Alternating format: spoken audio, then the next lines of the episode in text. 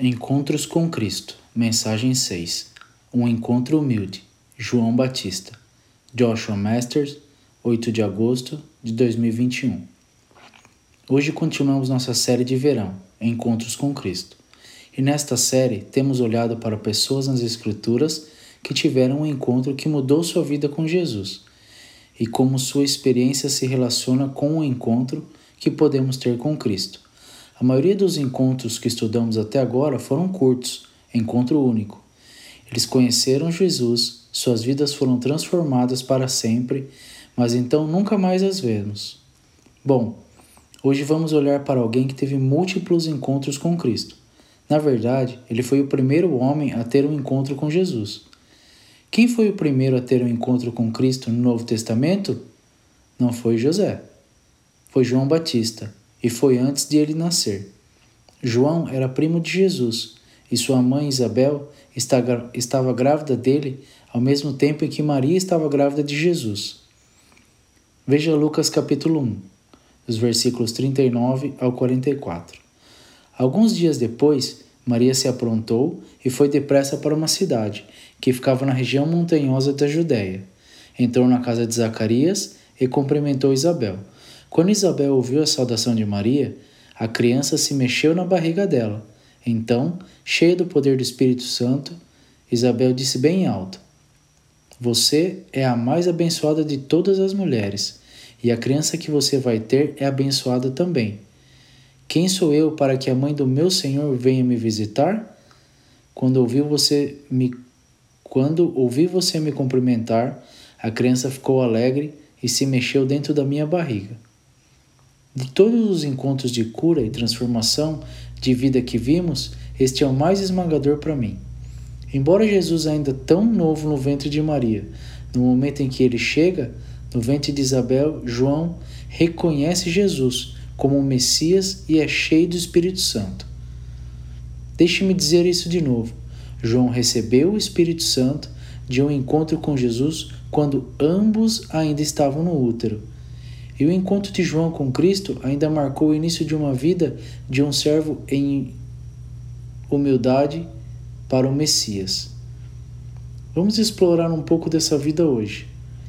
A maior parte do nosso texto será em Mateus 3, então você pode ir em frente e virar ou deslizar suas Bíblias. Mas enquanto você faz isso, eu quero dar-lhe uma ideia de quem João é porque é importante entender um pouco sobre a história de João e o papel que ele desempenha nas Escrituras, antes de olharmos para o próximo encontro que ele tem com Jesus. Primeiro, ele não se chama João Batista porque era delegado na Convenção Batista do Sul. Ele se chama João Batista, então não pode se confundir com João, o discípulo. E o título que vem de seu ministério, chegaremos a isso em breve. Agora, Aqui está o que é realmente importante para entender. João é o último profeta do Antigo Testamento. Isso é confuso, porque ele está no Novo Testamento, certo?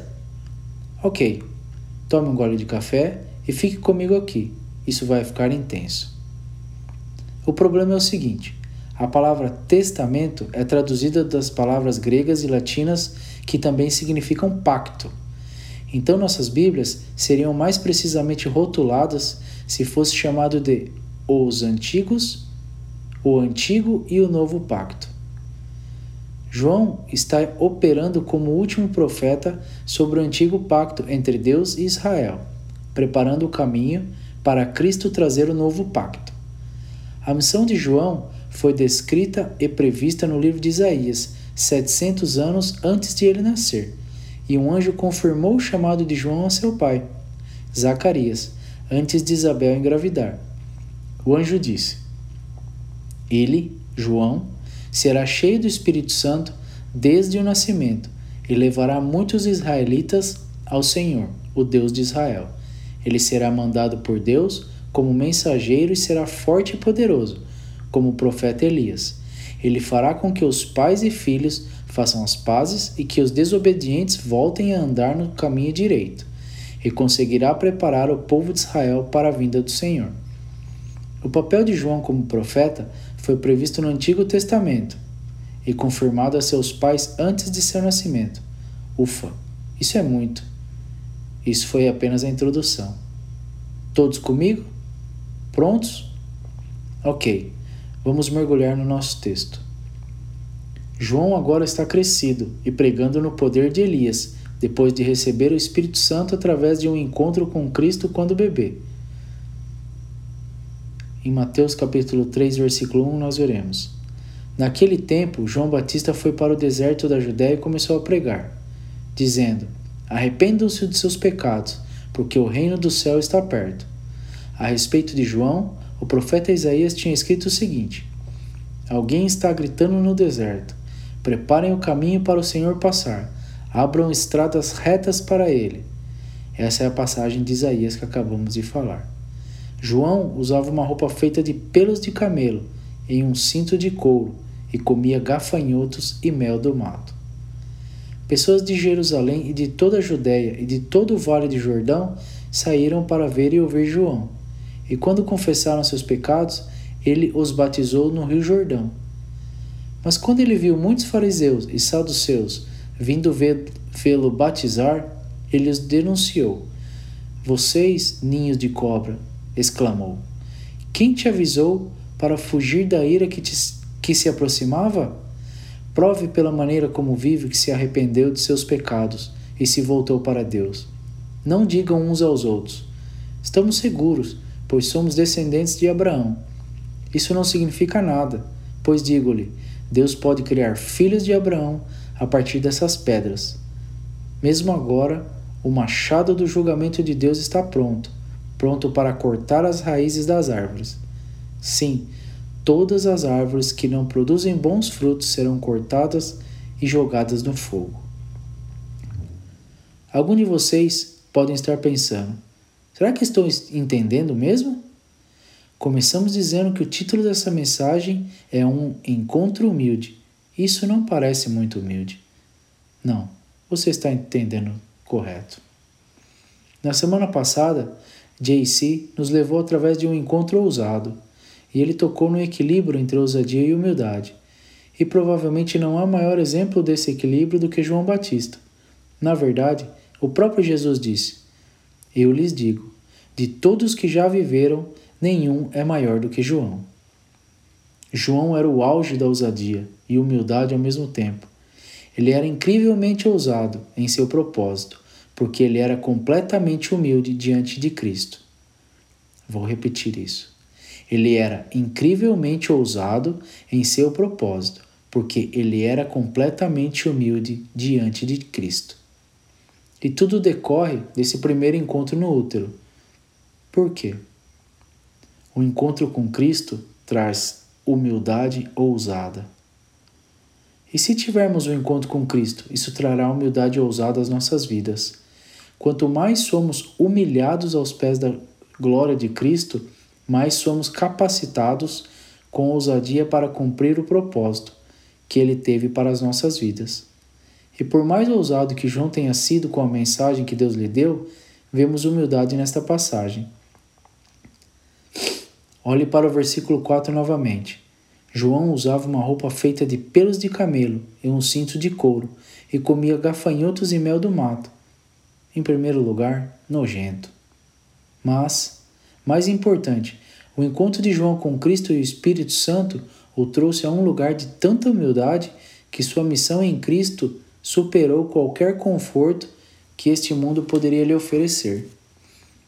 Sim, Há elementos de seu papel como profeta aqui também, mas a ousadia de seu propósito estava enraizada na humildade de seus desejos. E quando o propósito de Cristo em sua vida se tornar mais importante do que seus desejos pessoais, você encontrará significado além do que este mundo pode lhe oferecer. Então, o que significa ter o tipo de humildade que leva a esse tipo de força? Bem, com o tempo que nos resta, vamos olhar rapidamente para três coisas. Aqui está o primeiro. Humildade em Cristo significa reconhecendo a, a senhoria de Cristo. Vamos continuar lendo em nosso texto. Eu os batizo com água para mostrar que vocês se arrependeram de seus pecados, mas aquele que virá depois de mim, os batizará com Espírito Santo e fogo. Ele é mais importante do que eu, e não mereço a honra de carregar as sandálias dele. Com a pá que tem na mão, ele vai separar o trigo da palha. Guardará o trigo no seu depósito, mas queimará a palha no fogo que nunca se apaga. João não mediu palavras, não é? Então, também não podemos hoje. João foi direto, porque ele entendeu algo que muitas vezes sentimos falta na igreja ocidental, e é a razão pela qual a maioria das igrejas ocidentais são ineficazes. Entendemos o amor de Deus, entendemos a graça de Deus, mas não entendemos a justiça de Deus, não realmente. Não gostamos de falar sobre a ira de Deus, mas até começarmos a entender isso, nunca entenderemos verdadeiramente o sacrifício que Cristo fez para pisar entre nós e essa ira. O pecado será purificado no fogo da santidade de Deus. João viveu com o humilde conhecimento de que ele não era nada antes dessa santidade. Ele diz: Sou indigno de ser seu escravo. Seu escravo. Com todo o nosso respeito, deixe isso se aprofundar por um momento.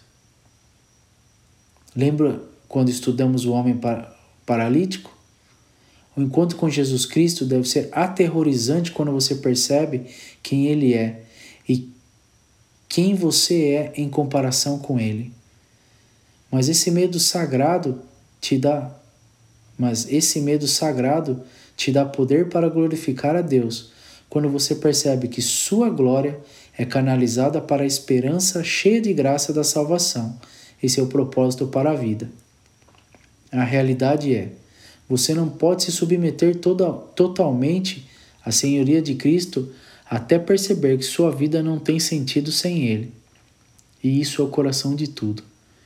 Enquanto insistir em ser o Senhor de sua própria vida, nunca realizará grandes coisas no reino de Deus porque você está trabalhando para o seu próprio reino e não o de Deus. João reconheceu a senhoria de Cristo quando encontrou Jesus no ventre, e seu ministério levar as pessoas para um arrependimento no Messias, porque ele ainda reconhece que ele não é digno de carregar os sapatos de Jesus. Quando chegamos a um lugar de pensar, olhe para tudo o que eu estou fazendo para Deus, estamos em um lugar perigoso. E a melhor coisa a fazer nesse momento é ficar de joelhos e pedir a Cristo para revelar quem Ele é, porque quando Ele revelar apenas um vislumbre de Sua glória, Ele vai humilhá-lo. Agora, por favor, me ouça. Não somos chamados ao alto ódio. Não estou falando de andar pela vida com a cabeça baixa, pensando que você é menos do que todos os outros. Não estou aceitando me sentir inútil e se bater por cada erro. Isso não é de Deus. Não, estou falando de abraçar um propósito maior que você, segurar a cabeça erguida, sabendo que você é uma criança do Deus Altíssimo e que você tem o maior poder em sua vida quando você se humilha aos pés de Jesus. João tinha aquele poder ousado de humildade, mas nem ele estava preparado para seu próximo encontro com Jesus. O livro de João, o discípulo, nos diz enquanto este João batizava as pessoas, ele viu Jesus vindo em sua direção à distância e disse: Aí está o Cordeiro de Deus, que tira o pecado do mundo. Eu estava falando a respeito dele quando disse: Depois de mim vem um homem que é mais importante do que eu, pois Antes eu, pois antes de eu nascer, ele já existia. João diz: Ele existiu muito antes de mim, mesmo que João tenha nascido primeiro. Mais uma vez, João está proclamando a senhoria de Cristo, sua divindade e sua santidade com o prometido, o Rei Messias. Então, por que o Messias estava se aproximando de João? Vamos voltar ao nosso texto, no versículo 13. Jesus foi para a Galiléia, para o Rio Jordão, para ser batizado por João. Mas João tentou convencê-lo a não fazer isso. Eu sou o único que precisa ser batizado por você, ele disse. Então por que você está vindo para mim? Por que João não queria batizar Jesus? Porque João sabia que não era digno de batizar Jesus. Humildade em Cristo significa receber tarefas que eu não sou digno. O maior sinal de que não estamos preparados para uma missão particular de Deus é se achamos que merecemos. Nunca estamos prontos para fazer o que Deus quer fazer através de nossas vidas, até percebermos que não somos dignos de fazê-lo. Quando você se submeter à senhoria de Cristo em um encontro com Ele, Ele lhe dará uma tarefa da qual você não é capaz ou digno de fazer. O batismo de João é de arrependimento, e ele sabe que Jesus não tem nada pelo que se arrepender. Alguns versos atrás, João se recusava a batizar os fariseus e os saduceus, ou mesmo deixá-los assistir, porque seus corações não eram dignos disso. Agora, ele proclama o quão indigno ele é de estar nas águas com Cristo. Na verdade, enquanto Jesus faz seu pedido, João se torna mais profundamente consciente de sua própria natureza pecaminosa e diz: Não, não, preciso me arrepender e ser batizado por você. Mas Jesus disse: Deve ser feito, pois devemos realizar tudo o que Deus quer. No grego diz: Pois devemos cumprir toda a justiça. Então João concordou em batizá-lo. João estava certo, é claro. Jesus não precisava ser batizado por confissão ou arrependimento. Então, por que se submeter a isso? É estranho, não é? Mas Jesus nos diz porque ele está lá. Olhe para o verso, ele diz: deveria ser feito. E essa é uma frase importante. Em grego, é tudo uma palavra e, e basicamente significa soltar, para permitir algo que normalmente não aconteceria. Então Jesus está dizendo: João, você está certo. Não preciso ser batizado por arrependimento, mas eu vou permitir isso neste momento.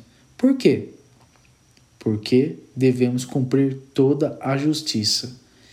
Isso é parte da missão de Cristo e sua submissão ao Pai. E assim, com essa explicação, João concorda. Mas se ele se sentiu indigno antes, veja o que acontece a seguir. Versículo 16. Após seu batismo, quando Jesus saiu da água, os céus foram abertos e ele viu o Espírito de Deus descendo como uma pomba e se estabelecendo sobre ele. E uma voz do céu disse: Este é o meu querido filho, que me traz grande alegria. Sabendo que ele não merece, João toma o Messias e o mergulha na água. E como Jesus, que se parece com qualquer outro homem, é puxado para fora do rio, gotas escorrendo pelos, pelos lados do seu rosto. Os céus se abrem, o Espírito visivelmente desce sobre Jesus e a voz audível de Deus invade nosso mundo da eternidade. Você pode imaginar? Esse momento é tão importante para o plano de salvação, é tão vital para a missão de Jesus Cristo que vimos algo aqui que não vemos em nenhum outro lugar. O que é? Este é o momento em que vemos o Pai, Filho e Espírito Santo, todos juntos ao mesmo tempo, trabalhando como um Deus no plano de redenção mas em três papéis independentes. Esta é a nossa maior foto da Trindade. É assim que esse batismo é essencial. É a confirmação do propósito de Cristo através de a submissão do Filho, o empoderamento do Espírito Santo e a afirmação do Pai. Este batismo confirma um ministério que, em última análise, levará ao maior batismo de Cristo na morte. João disse: Eis o Cordeiro de Deus que tira o pecado do mundo. E é exatamente isso que vamos proclamar enquanto celebramos o batismo aqui na próxima semana. Por favor, junte-se a nós. O batismo de João era sobre arrependimento, mas o novo batismo da aliança é sobre renascimento. Após a morte e ressurreição de Jesus Cristo, o batismo tornou-se um reconhecimento público da fé no Cordeiro de Deus. Ir para debaixo d'água representa ser enterrado com Cristo, e sair da água representa ser elevado para uma nova vida. Isso é o que vemos modelado aqui pela primeira vez. Sabendo como ele se sentia antes, Você pode imaginar como João deve ter se sentido depois de experimentar esse momento? No entanto, Cristo escolheu João para ajudar a iniciar uma nova relação entre Deus e a humanidade. E Deus quer lhe dar uma tarefa para a sua vida. Deus quer usá-lo para um propósito que é muito maior do que você, que parece impossível e aterrorizante. Isso é porque, assim como João, ele quer revelar sua glória através de você. Isso só pode acontecer quando não estamos procurando o nosso próprio propósito. Pare de rejeitar a grande coisa que Cristo está, te chamando para fazer, só porque você não é digno ou não está pronto. Ele sabe disso, mas é exatamente por isso que ele está te chamando. Humildade com Cristo significa receber tarefas que não sou digno. Mas humildade em Cristo também significa liberando o que não é atribuído a mim este pode ser ainda mais difícil. Vamos virar ou passar para João 3, 28. Após o batismo de Cristo, ele foi para o deserto e foi tentado por 40 dias. Quando ele voltou, Jesus começou o seu mistério público. E em um encontro um pouco menos intenso, João encontra-se batizando pessoas em Aenon, perto de onde Jesus também está batizando as pessoas ao mesmo tempo. Agora, quando Jesus começou a reunir seus discípulos, muitos dos seguidores de João partiram para seguir Jesus. Mas quando o restante dos discípulos de João veem que Jesus está batizando as pessoas, eles começam a ficar um pouco enciumados. Alguém, alguém aqui já se apossou do seu ministério? Então, eles vão até João e eles estão como? Ei, Batizar é o que fazemos.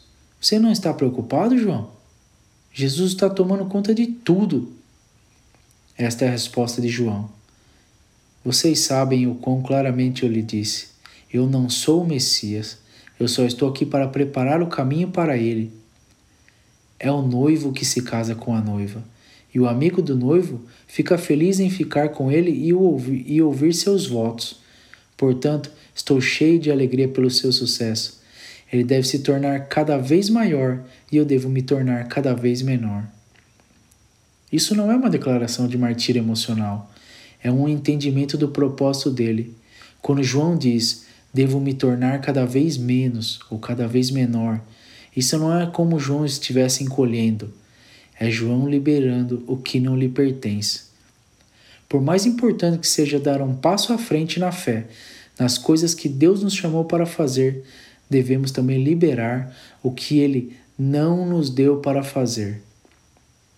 Porque tendemos a pegar um manto de Deus e depois proclamá-lo como nosso.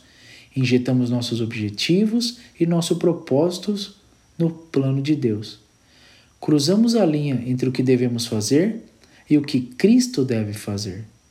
João disse: Eu não sou o Messias, e você também não mas adicionamos a missão que nos foi dada, levando-a um, um pouco mais longe, colocando a autoridade em nós mesmos ao invés de colocar em Cristo. João sabia onde estava a linha, Moisés não. No livro de Números, Moisés está zangado com o povo de Israel, porque eles continuavam reclamando. Mais e mais, Deus tinha mostrado sua previsão aos israelitas, mas quando, mas como crianças mimadas, eles continuavam reclamando e desejando nunca ter deixado a escravidão do Egito. Bem, como eles estavam reclamando que não tinham água e a glória de Deus apareceu para Moisés e disse: Eu quero que você reúna toda a comunidade e deixe-os ver o que eu estou prestes a fazer. Uma vez que todos, uma vez que todos estavam assistindo, vá e fale com aquela, uma vez que todos estejam assistindo, Vá e fale com aquela pedra, e água suficiente vai jorrar para cada homem, mulher, criança e animal. Deus ia revelar novamente sua santidade e bondade, mas foi isso que aconteceu. Moisés e Arão reuniram o povo em frente da rocha, e Moisés disse: Agora escute, gente rebelde, será que vamos ter de fazer sair água desta rocha para vocês? Moisés levantou a mão, bateu na rocha duas vezes com o bastão e saiu muita água. E o povo e, o povo e os animais beberam. Porém o Senhor disse a Moisés e a Arão: Vocês não tiveram fé suficiente para fazer com que o povo de Israel reconhecesse o meu santo poder, e por isso vocês não vão levá-los para a terra que prometi dar a eles. Sabe, eu sempre li isso e pensei: isso é muito duro. Não conseguir entrar na terra prometida só porque ele bateu em uma pedra? Mas eu, vi, eu vejo isso agora pela primeira vez. Moisés não teve sua missão removida porque ele bateu em uma pedra, ou até mesmo porque ele ficou com raiva. Ele teve sua missão removida dele porque ele deturpou Deus. Ele foi orientado a transmitir a provisão e o amor de Deus e aproveitou a oportunidade para repreender os israelitas como se estivesse vindo de Deus. Ele não conseguiu levar o povo de Deus para a terra prometida, porque ele assumiu o papel de Deus em vez de ser humilde diante de Deus. Ouça, devemos ter muito cuidado para não falarmos por nós mesmos quando deveríamos estar falando por Deus. Então, se você acha que ter a ousadia de João significa repreender as pessoas e dizer-lhes para se arrependerem quando Deus não, não lhe disse para fazer isso, perceba o que está em jogo. Ele pode estar pedindo para você sussurrar para uma pedra. Mas aqui está o que é incrível sobre Moisés. Na graça de Deus, Moisés ficou na terra prometida com Jesus e Elias. Isso está em Mateus 17, do versículo 1 a 8. Para que ele não perdesse o favor de Deus ou a sua salvação. Mas ele perdeu alguns dos propósitos que Deus tinha para ele. Uma vez que você pertence ao Pai, as Escrituras dizem que nada pode tirá-lo de sua mão. Então, isso não é uma questão de perder sua salvação ou o amor de Deus. Mas quando pressionamos para ir aonde não fomos designados ou nos apegamos ou nos apegarmos ao que ele nos pediu para deixar ir, podemos perder a maior missão que ele tem por nossas vidas. Deus tem um plano para a sua vida. Você tem que deixar de lado o que não é seu.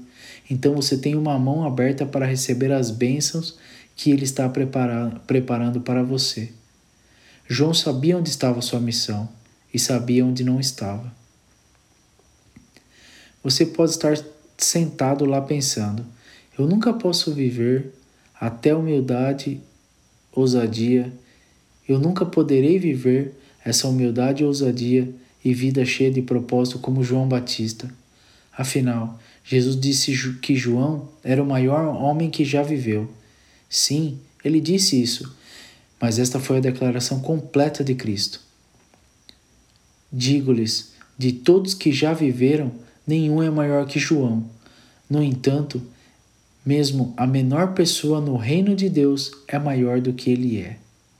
Esse é você. É você que Jesus está colocando na mesma categoria que o maior homem que já viveu. Jesus escreveu o propósito da vida de João no livro de Isaías. E daí? Ele escreveu seu propósito no plano da eternidade. E você pode não ser um profeta, mas você tem a mesma missão que João teve para preparar o povo para a vinda do Senhor. Os encontros que você tem com as pessoas são destinados a prepará-las para o Messias, para prepará-las para o que o Messias quer fazer em suas vidas, tanto agora quanto no final da era. Então, submeter-se à sua senhoria com humildade. Pare de rejeitar o seu chamado e pensar que não é digno. E deixe de lado todas as coisas que ele não te designou. Então, veja como ele trabalha dentro e através de sua vida.